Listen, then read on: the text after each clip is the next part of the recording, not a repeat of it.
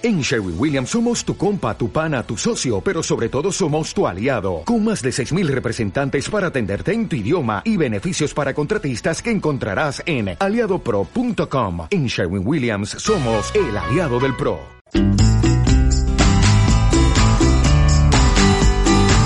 Universo. ¿Cómo, cómo? Con Hitor Sánchez. Comenzamos un nuevo espacio que va a tener lugar un miércoles al mes en el que nos hemos propuesto mejorar nuestra alimentación.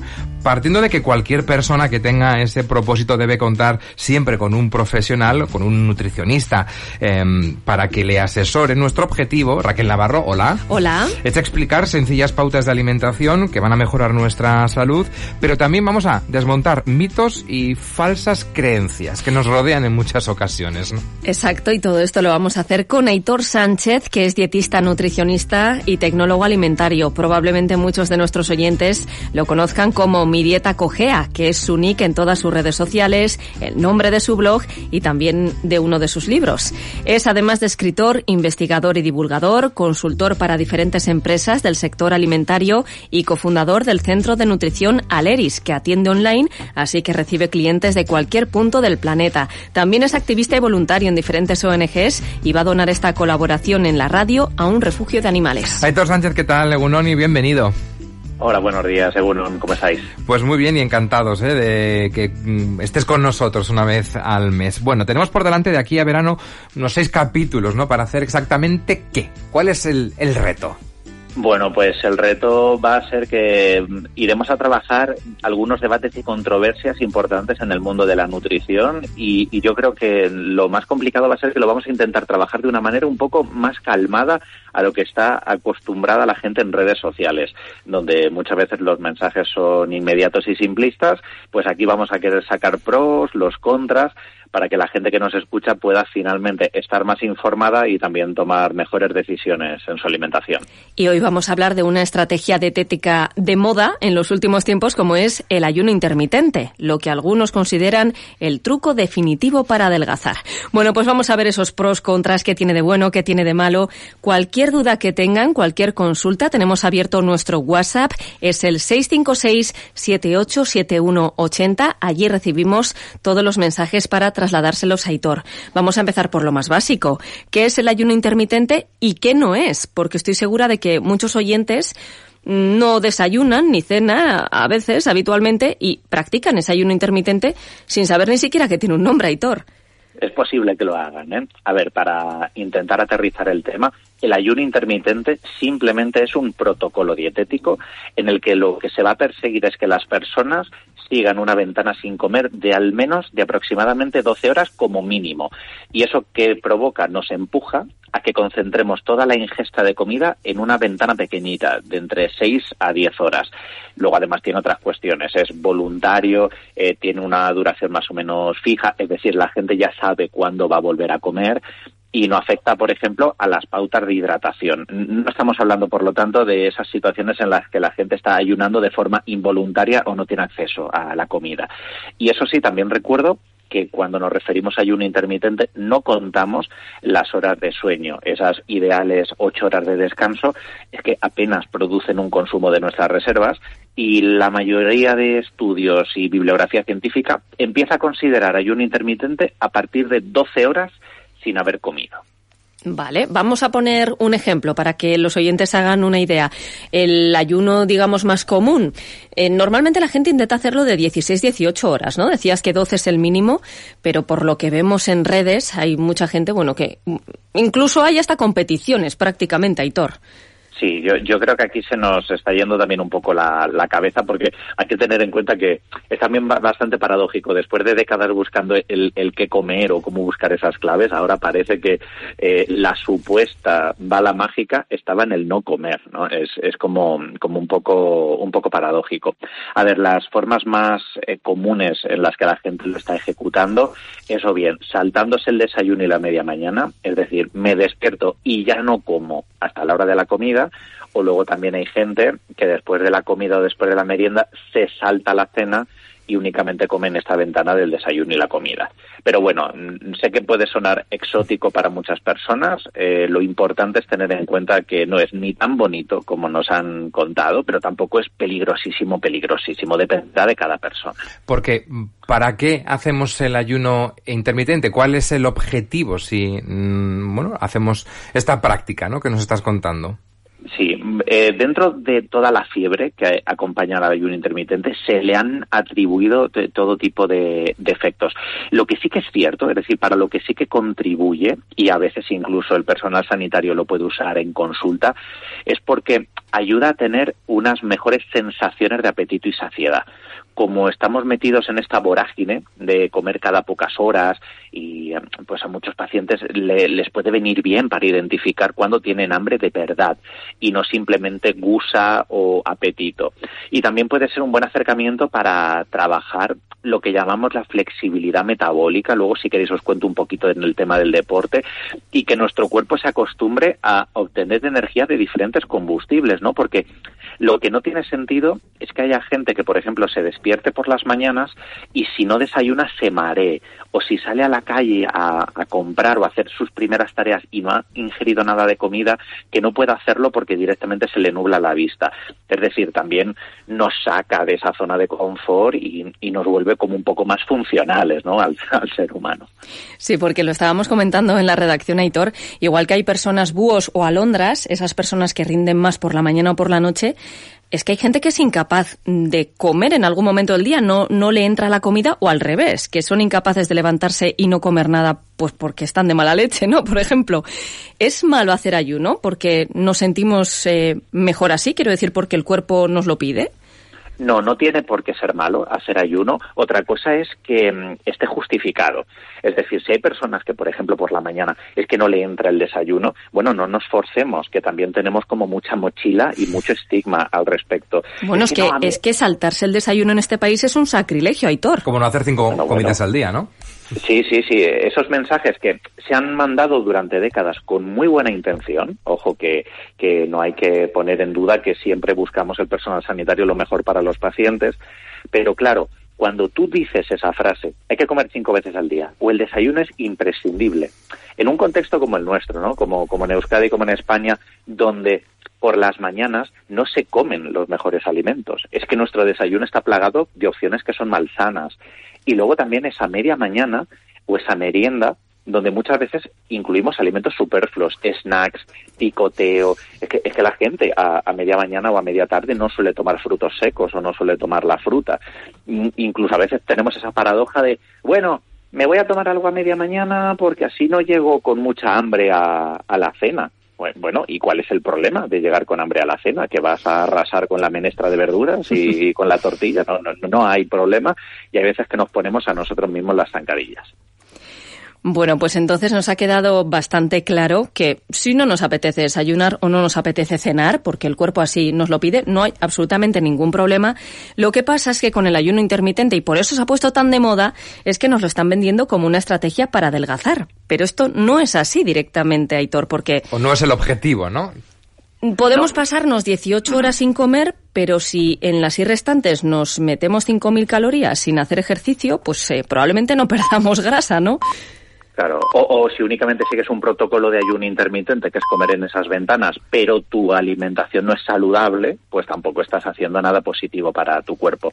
Fijaos en un detalle, lo que explica muchas veces que el ayuno intermitente le funcione, entre comillas, a la gente, es que al hacer ayuno intermitente, tú tiendes a comer menos cantidad a lo largo del día.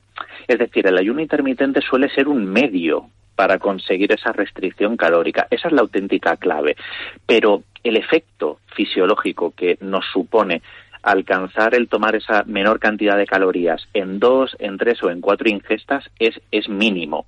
Así que cuando a veces vemos mejoras en los estudios científicos y dice, el ayuno intermitente es que mejora la sensibilidad a la insulina, mejora la glucosa, mejora las analíticas, mejora la presión arterial o la inflamación, todo eso muchas veces no está mediado porque estés haciendo ayuno intermitente. la explicación es que estás comiendo menos y estás teniendo una pérdida de peso. Y es la pérdida de peso, saludable sobre todo, la que provoca estos efectos. Y ahí es donde podrías haber tenido, claro, los podrías haber tenido con ayuno intermitente o no. Eso es, es una herramienta más. Correcto, una herramienta más que además hay gente a la que le puede venir bien porque, mm, por ejemplo, e, esto lo vemos mucho en consulta con pacientes jóvenes. Hay gente joven a la que a lo mejor le apetece hacer algo diferente o no tiene pues un, contexto en el que a lo mejor tiene pues muchos alimentos llamativos a su alrededor. Pero imaginaos alguien que esté mucho tiempo en casa o alguien que esté teletrabajando y a lo mejor esté cerca de una despensa o esté eh, todo el día, una mañana, en el trabajo o en casa con alimentos alrededor. A lo mejor le viene mejor que tome comida sana o que aproveche y se haga a lo mejor una tostada de pan integral con tomate, que se tome unas nueces a media mañana, que sea algo sano, en lugar de estar autoimponiéndote a ti mismo el no, el no desayunar o el no tomar a media mañana simplemente porque lo has leído por internet. Em, hablemos también del ayuno intermitente y el deporte que tú lo mencionabas antes. Em, se ha puesto muy de moda, de hecho, ¿no? En entrenar en ayunas. Esto, em, ¿qué beneficios aporta si es que los aporta? Bueno, los beneficios que puede aportar eh, son pequeños, porque lo que sí que va a hacer es acostumbrar a nuestro cuerpo a trabajar algunas adaptaciones. Es decir, nos vamos a poner a entrenar en esa situación en la que no hay mucho combustible circulando. Pero también es cierto que esto es como entrenar esa situación concreta. No es bueno el ayuno intermitente si lo que estamos buscando es rendimiento deportivo. Si, si tú quieres que la máquina esté a tope y quieres tener una buena marca o un entrenamiento interesante, aquí sí que no es útil el, hace falta gasolina. intermitente. Claro, hace falta gasolina y siempre los hidratos de carbono y siempre las ingestas más o menos recientes, no, no justo comer e irte a entrenar o, o a competir, pero sí que es cierto, haber comido a lo largo del día suele ser positivo para tener un mejor desempeño. Entonces, donde puede tener sentido el ayuno intermitente o entrenar en ayunas es en momentos a lo largo de la temporada en la que a lo mejor sí que se quiera eh, exponer el cuerpo a esas situaciones, pero como ya digo y, y hemos reflexionado, si el ayuno intermitente es un medio que normalmente ayuda a bajar calorías y a bajar peso, pues claro, eso no siempre le interesa a todos los deportistas, que muchas veces buscarán rendimiento y mejor desempeño esas influencers que optan por el ayuno intermitente porque de esa manera mm, detoxifican el cuerpo, tiene ese efecto detox y además, eh, bueno, pues pone en marcha la autofagia. Cuéntanos qué es todo esto y si realmente tiene algún sentido.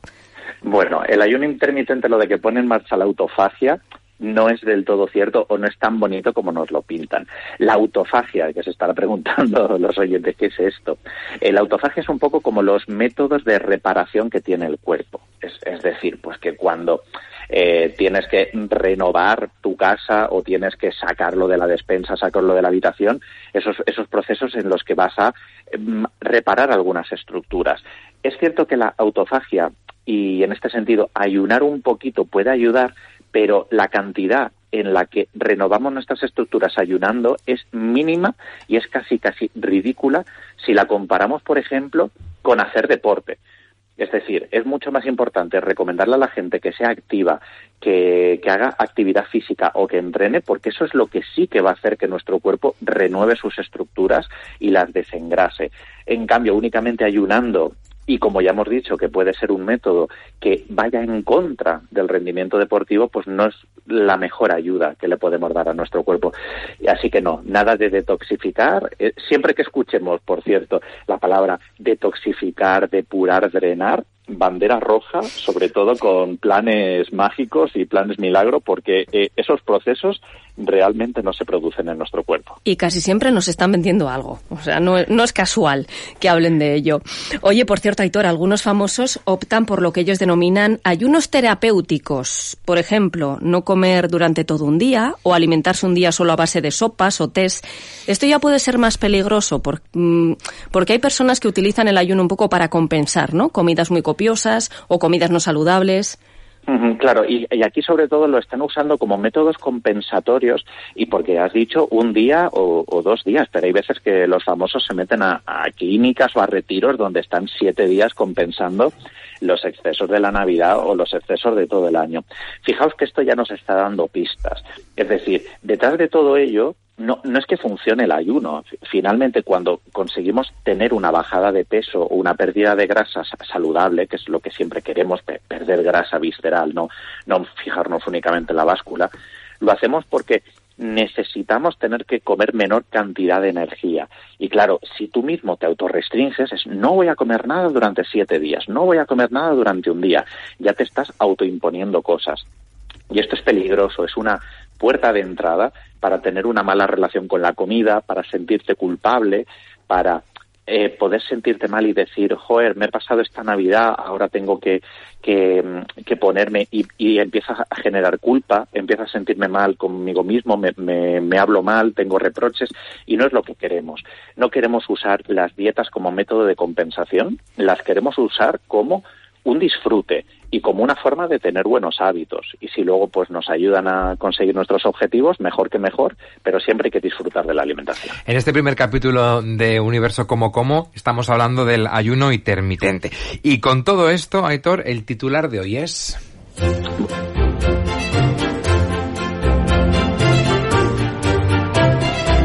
¿Con qué nos quedamos, Aitor? El titular sería que el ayuno intermitente no es mágico ni tampoco peligroso, es simplemente un medio para alcanzar ese déficit calórico y que cada persona tendrá que valorar si le vale o no le vale, pero que no nos sintamos obligados a hacerlo de manera innecesaria.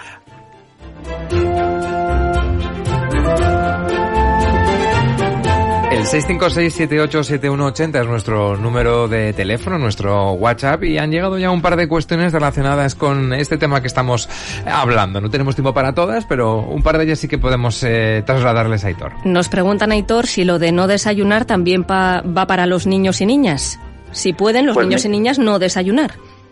Pues mira, no pasa nada si un niño o una niña no desayuna, pero a mí me parece que es un desperdicio, es decir, es perder una buena oportunidad porque en casa podemos controlar lo que desayunan. Entonces sí que es cierto que podemos al menos intentar inculcar buenos hábitos en el desayuno, pero si un peque a lo mejor no le entra el desayuno nada, nada en casa, siempre le podemos echar para el camino un plátano, una mandarina o a lo mejor unos frutos secos para que antes de llegar al cole pueda tomar algo. Y si no, no pasa nada. Ya lo tomará a la media mañana, que están sentados en un pupitre, sin dramas. Venga, que nos da tiempo a otra más, Raquel. Nos preguntan también, ¿puedo hacer ayuno después de entrenar? Eh, sí, eh, perfectamente se puede hacer ayuno después de entrenar. Lo que sucede es que dependiendo de qué entrenamiento, muchas veces lo que buscamos después es reponer. Claro, recuperarnos, ¿no? Claro, volver a hidratarnos, volver a rellenar los depósitos. Entonces, como que muchas veces es más conveniente o se optimiza más el uso del ayuno si se hace de cara a antes, porque después es cierto que hay que intentar recuperar la máquina. Bueno, pues ahí está esa respuesta. Perfecto. Aitor Sánchez, Nieta Cogea en todas tus redes sociales, te podemos encontrar ahí. Nos escuchamos, nada, en unas semanas. Gracias por habernos ayudado y por haberte sumado a este equipo. Un abrazo muy fuerte. Es que Un abrazo. Agur. Agur.